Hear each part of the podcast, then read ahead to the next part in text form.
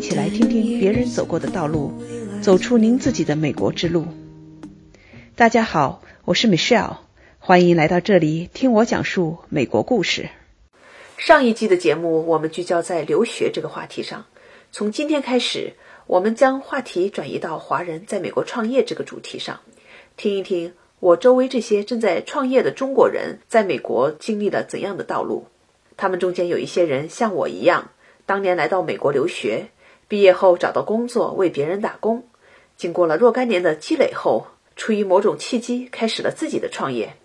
当然，也有一代新的移民，他们在中国就积累了一定的财富和经验，直接把公司开到了美国，或者先作为投资移民来到了美国，再根据机会开创了他们在美国的一片新天地。希望通过这些故事能够对您有所启发。今天就跟我一起来听听西雅图这边的一个创业公司青天科技的联合创始人。李松的创业故事。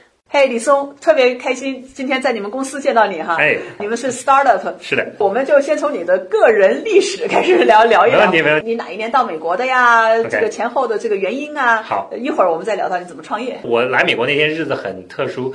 我是两零零一年的九月十一号降落在 San Francisco。九幺幺啊！那天，哎呦我的天哪！是，当时我跟我太太，我还有另外七个在华大读书的同学，我们飞三藩，那时候还没有从上海直飞西雅图的航班，所以我们降在三藩。我之前来过美国，我来开过会，然后降落那天，我就跟我太太说：“你看这个今天早上不知道为什么这个 SFO 就是三藩机场好像很空的样子，是不是大家都没起床呢？”我说：“上次我来时候这儿真忙死了，这个飞机不停的起降。”下了飞机，我们才知道说好，这是不是不能有飞机？这天上一架飞机都不能有。咱就回忆一下九幺幺哈，那天我在波士顿那边我上班，我当时在 EMC 上着班的时候，大家就开始看电视了，因为就看到那个飞机撞那个纽约世贸中心，世贸中心哈。第二个飞机撞进去之后，让所有的人都回家，分散开来，万一有什么事情的话，不至于全都一下子这个撞进去。对对，我们当时在机场也是去跑到转机的地方，还想试试运气。所有的机场上面都是以前都是绿的字，现在是写着红的字，写着 “Go home”，说回家。我们说 “Go home”，Go 哪儿去啊？这刚降落，你还没有 home。对，哇，九幺幺，九幺幺，在三藩困了三天，然后九月十四号呢，登上一架飞机飞到西雅图的，担心了一个多小时，终于降到西雅图了。安全安全到达了，是是是，对，也是一个很独特的经历吧。这一辈子忘不掉哈，忘不了，忘不了。后来呢，你到这边来，当时是来读书。之前在上海 Intel 做一些非常底层的一些研究工作，就是非常也非常领先的研究工作。然后呢，在上海 Intel 的老板呢，他是华盛顿大学，现在华盛顿大学的博士生毕业的，他就跟我说：“哎，李松，我觉得你好像对继续做研究很有兴趣，那么我们 Intel 可以送你来读书。”所以当时就申请了一些名校，因为 Intel 的眼光也很高。后来普林斯顿和华大都要我，然后呢，我觉得说华大可能比较接地气一点嘛，我就到华大这边来读书。到了华大呢，我是读了三年。其实零一年的时候就看到一些非常先进的技术，包括当时的机器人，机器人当时的华大计算机系里面就有机器人，还有一些非常高精尖的技术，我们现在大家每天日常用的，但是。当时都是在实验室里面的一些技术，读了三年，三年后来呢，我决定说我不想读博士了，我就跑了。所以本来是个博士的 program 过来，准备读博士，但是对中间我就做了逃兵，逃到逃到工业界去了，因为我觉得工业界的东西更好玩一些。到了二零零四年的时候呢，我就到了硅谷，在一家做 FPGA，其实后来大家说的更清楚一点，其实是一些人工智能的芯片的公司，叫做 Altera 的公司去做他们的一些系统的软件。后来那家公司呢，大概是被英特尔。以反正一个巨高的价格就给收购了。到了二零零八年的时候呢，我我从硅谷回到西雅图，因为觉得说想做一些自己的事情。到了西雅图以后呢，我其实做了一个事情，是跟几个朋友一起创立的这个西雅图华人创业协会。西雅图华人创业协会，我们简称 SEC。SEC 是的。所以你是当年的 founder。对，我是当年的 founder。后来呢，一一年和一二年我还做了两年的会长。然后这个协会眼看就到下个月就十岁了。也算是我的一个孩子吧，然后现在从当时的五六个人，现在发展到接近两千人，也是一个属于比较成功的一个协会吧。对，那个协会在我们西雅图当地还是至少华人圈里哈，还是比较有名气的。是的，每个星期都有点什么活动哈。是的。对啊，你们能坚持下来真是不容易哈，这么多年。是的，坚持下来了十年。最早的时候连场地都没有，就是到各个图书馆去借场地，靠自己的朋友关系去请这个 speaker 来给我们大家讲座。包括做投影仪都是从家里面自己搬来的投影仪，这样一点一点弄起来的。而且你们这个协会，我知道现在还是一个非盈利机构嘛，大家很这些很多活动都是免费的。免费的。那当年为什么会想起来做这么一个事情呢？当时是几个朋友凑在一起聊这个事儿，然后呢，属于天时地利人和吧，人和是最重要的。就是说，一方面是。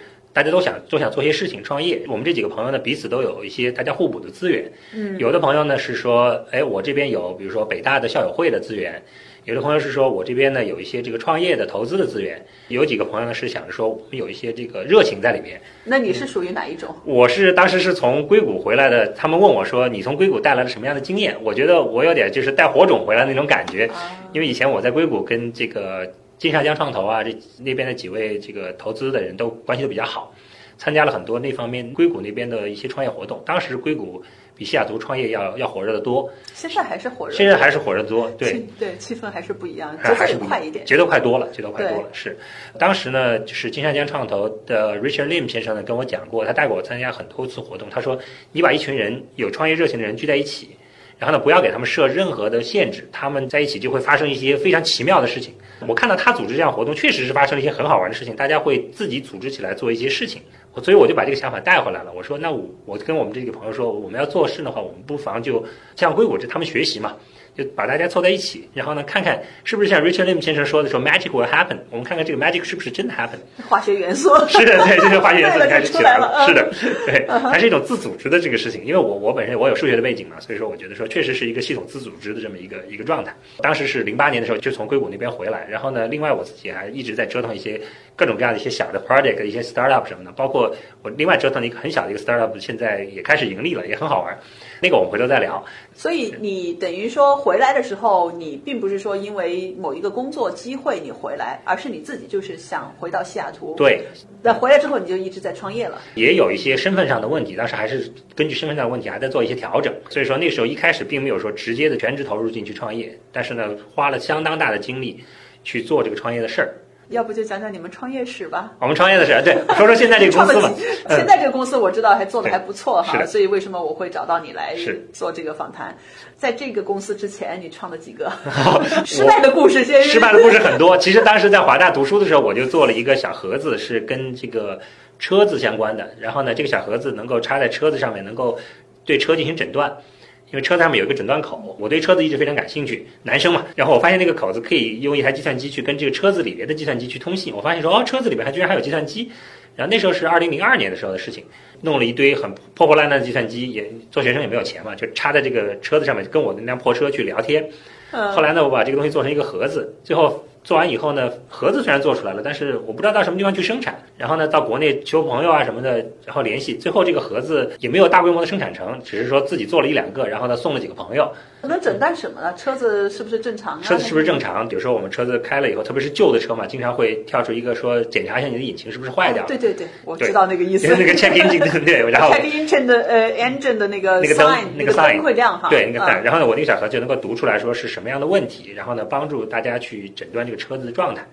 那个就是完全是一个技术人就做的这个事情。后来在硅谷的时候呢，跟我的一个大学同学也在硅谷的，我们当时想做一个翻译的事情，就是说把这个美国这边非常好的一些内容翻译到中国去。包括当时后来发现有一个志同道合的几个朋友呢，做了一个公司叫做译言，那大家国内可能也听说过，就是翻译的译，文言文的言，但是不是我们公司啦，是硅谷另外一家公司。我们跟他们也保持了很好的关系。我是那个时候开始呢，就开始写博客，因为跟美国这边的技术相关的一些博客，在博客上面呢也认识了很多朋友，包括著名的咳嗽，然后呢，包括现在刚刚 ICU 成功的老茂，老茂现在也在西雅图，所以都是那个时代慢慢认识的，对，也给易言贡献了很多东西。当时最早的时候，国内大家追 Google 追的比较火嘛，Google 做先进的技术，比如说。它的叫 Big Table 这些东西都是我们最早翻译到国内去的，做些传播方面的东西。但是后来就发现说这个东西还是一个技术人的老套路，但是呢没有一个商业模式在里面。对，所以我们就说 OK 这件事情可能就算了。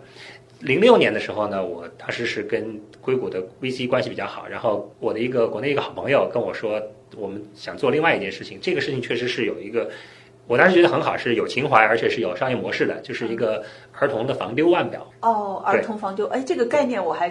屡屡听说，是的，对，因为那那个时候就说国内经常会出现说小朋友会走丢啊，或者是失踪啊这种事情，然后大家希望说能够跟踪这个小朋友。当时也是我 Intel 后来同事，他把这个腕表的原型做出来了，然后呢需要投资，我就在硅谷帮他去融资。最后也是说因为种种种原因嘛，最后差一点。差一点从金沙江那边拿到一点钱，但是后来这个事情也是因为各种各样的原因就搁置了。有一个很大的原因就是当时的腕表做太大了，我们自己手上戴的都觉得大，然后小朋友戴着就显得更大了。对，得给挂脖子上。挂脖子上，对，就是变成怀表了，是这样子。对，这是零六年，零六年挣到零七年，然后呢，到了零八年我就回来了。回来以后呢，就是当时身份还没有完全解决，所以说还必须在一个大公司里面挂靠着。所以说在这边哪个大公司挂靠的？我那时候在 Expedia。哦，在 Expedia。Expedia 对 Expedia，当时我也做了一些事情，包括 Expedia 的这个。那个欧洲和亚太地区的酒店搜索，还有呢，整个 Expedia 全球的酒店的排名算法都是我写的。哦，对，还是要做事的嘛，还要做事。你拿着人家工资，当然要做事做很多事，对对。不能是拿着那个对，不能真的是挂靠的，对，挂靠只是打引号的，对。但是同时呢，除了做这个创业协会以外呢，我还做了一个查学区的一个网站，因为当时呢就是说查学区查学区的，因为有很多在美国这边买房子，包括中国人、印度人、俄罗斯人，大家都很关心学区的问题。对，后来发现说，哎，这个美国的学区的数据是可以自己可以就公开的嘛？对，我可以把它找出来。然后呢，这个也是因为我在西雅图买房子，我发现没有这样一个工具，我去把它做成一个网站，然后呢，能够能够查询学区。做完以后呢，后来我经朋友介绍呢，我我想把它卖给 Zillow。或者说卖给 Redfin 这样的房地产公司，对，大家都谈的还挺好，但是呢，就是最后价钱没谈拢，心气儿比较高，后来呢就没有卖，就没有卖。但是呢，还是建立一些人脉关系，包括跟 Zillow 和那个 Redfin 的 CTO 的关系都建立的还不错。这个事情是差不多到了二零一零年的时候，二零一零年呢那时候身份问题解决了，然后我就开始有绿卡了，有绿卡了，对，就开始 对对有绿卡了，就开始折腾其他的问题，比如说要不要做一些物联网方面的东西，但是物联网当时也不懂啊。我说他怎么办？还比较早，还比较早，对，关键对行业不懂。那时候就意识到说，这个技术不是最重要的，要要对行业要了解。嗯，后来我就跑到一个物联网的公司去，去干脆给他们打工，顺便就是就了解一下这个行情嘛。专门挑了一个 startup 做这个智能电表的这样一个公司，帮他们看，然后看智能电表的这个行业，发现说这个这个行业还是挺好玩的，各种各样的学习。嗯，对。但是真正现在做现在这个公司的，那是要到二零一四年的时候了。中间还有另外一个插曲，就是二零一一年和一二年的时候呢，我们的创业协会第一任会长他觉得做太累了，所以他把这个协会交给我，让我来做。我做了两年的会长。但你也是 part time 做吧，就业余做做。都是对，都是 volunteer。但是呢，其实后面的事情也很多，包括说跟很多这个 volunteer 去交流，然后呢有一些管理性质的事情，然后呢跟各个 speaker 去去交流，还要跟比如说本地咱们这边的 Bellevue 的市政府，当时理事长在市政府嘛，给我们很大支持。我们的华人市长。华人市长是的，对，还要跟他的手下去去沟通，说怎么样去借这些场地啊，然后怎么样去搞好关系啊，也是牵扯了大量的精力。做到二零一三年的时候，那时候我也是觉得说比较辛苦。后来呢，我说，哎呀，我我也我也要休息一下，这么拼是不行的。后来呢，我就我在易贝待了一段时间，易贝待了一段时间呢，包括说给他们做一些这个对跨境电商的事情，还有就是说是那个安全方面的事情，易贝本身的网络安全的事情，当时也是我在帮他们做。就咱们 Bellevue 这边，易贝易贝这边，只要是他们的网站，当时是受到攻击以后呢，后来就说所有的网络服务在修改加上安全特性之前，就没有我和另外两个领导的批准是不能够出来的。就我们有个三个人的一个 committee。是这样的一个情况，到了一四年的时候，我遇到我现在的这个合伙人 Scott，我们两个是邻居，我们就开始做现在的这个公司。所以我一直没有停止折腾，一直在不停的折腾，就是。是，而且你尝试过很多不同的东西哈。是的，是的。啊，并不是说朝一个方向走。是的，对，因为我本人的话，就是我其实从小开始，我从初中的时候，我父亲就带我学这个各种各样的这个。无线电的东西，所以我对硬件还是比较清楚的。然后呢，动手能力也很强，动手能力还行，打出盒子来，对，能做盒子，对。然后呢，我自己学软件的嘛，然后我对商业又非常感兴趣。我大学的时候还学了一个国际金融的一个二双学位，就是我对商业和技术的结合，我一直非常有兴趣的。我觉得说我可以做到很多事情能够结合起来，我能从不同的视角来看。创业这件事儿，然后呢，我也是在各种各样试，我自己喜欢自己冲进去试，就是说有时候没有找到很多很合适的导师，也是我的一个缺陷嘛，就是说，所以各种各样的角度去去撞进去看。可能跟星座也有关系，我白羊座的，所以说我也是白羊座，也是白羊座，对呀，充满了热情，特别乐观，是有时候就会撞墙，对对对，撞了也没关系，爬起来接着撞，是是，对，撞了，对，撞墙有什么大不了的？不就撞个墙嘛，对吧？明天接着撞，就是这样子。难怪咱一拍即合，对对，就是这样子。对，各个角度去看的是，真正到了二零一四年的时候，我们才就是说才开始真正做这件，就是现在的这个创业的这件事情。当时的事情也很好玩，就是这边还有个小插曲，就是二零一二年，我跟一个朋友一块儿呢。帮这边的这个，你知道咱们 Costco 是咱们这边最大的一个这个零售企业之一了，对吧？除了 Amazon 以外，就是 Costco 总部总部就在 Costco。对，当时呢，我们帮他们做了一个 mobile app，后来给人家提了个 proposal，人家后来没有用。但是后来 Costco 的 app 出来以后，我们很多当时的 proposal 的特性呢，其实它里面都有。我看了以后，心里面感觉怪怪的，你知道吗？就是这种，嗯，对。后来我就想说，哎，那你这个 app 做得好，那么那个不是我们做的，对吧？看水平怎么样？我就从这个黑客的角度去看了看它这个 app 是不是有安全问题，就一捅就捅出很多漏洞出来。对，所以呢，就发现说这个我可以控制 Costco 的 app 呢，然后能够通过扫描一个二维码，然后呢，能够来控制这个，如果你手机上装了 Costco app，你扫了我这个二维码，你这手机就被我控制了。天哪！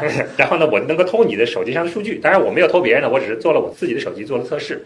然后呢，相关的这个问题呢，在 Home Depot 啊，这个这个，然后就是 Albertsons 啊，这些零售的 app 上都有。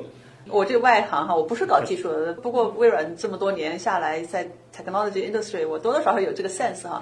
我我想你这后面其实也就是说明他们在做这些 mobile app 的时候，应用的时候，它这个技术就安全上面它有漏洞，它没有考虑周全，所以让你们这种会玩技术的人钻了个空子。钻了个空子，是的。还好你当时只是我是好人，好人 对，去发现问题，而不是说去。像你刚才讲的非常对，就是说。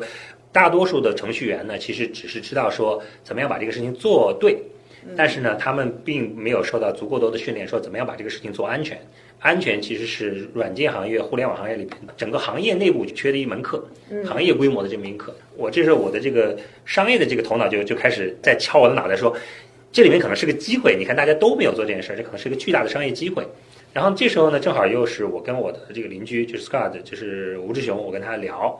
我之前我不知道他是干什么的，我们只是邻居，就是大家聊聊什么这个孩子教育啊，孩子上学，对，怎么样这个除杂草，对，课外活动，就聊这些事儿。结果那天我就跟大家炫耀，我说你看哥们儿黑了这么个东西，Scott 就跟我一笑，他说你知道我是谁吗？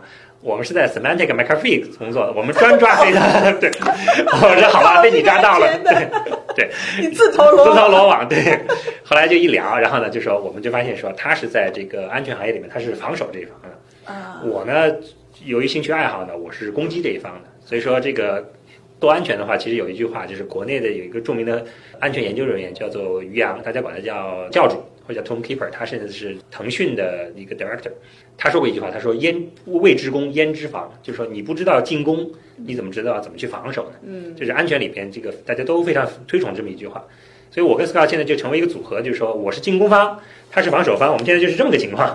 对，非常好的搭配。是，后面呢，我们就把这个事情呢，我们就告诉了 Costco，Costco 就吓死了，因为当时 Costco 另外一发生了一件事情，他们的服务器被黑了，他们以为是就是我们是故意在搞他们，我们去跟他讲，我们写写的很清楚，说我们不是坏人，我们来告诉你这个软件里面有漏洞，我们会告诉你们怎么修，Costco 吓得不敢理我们了。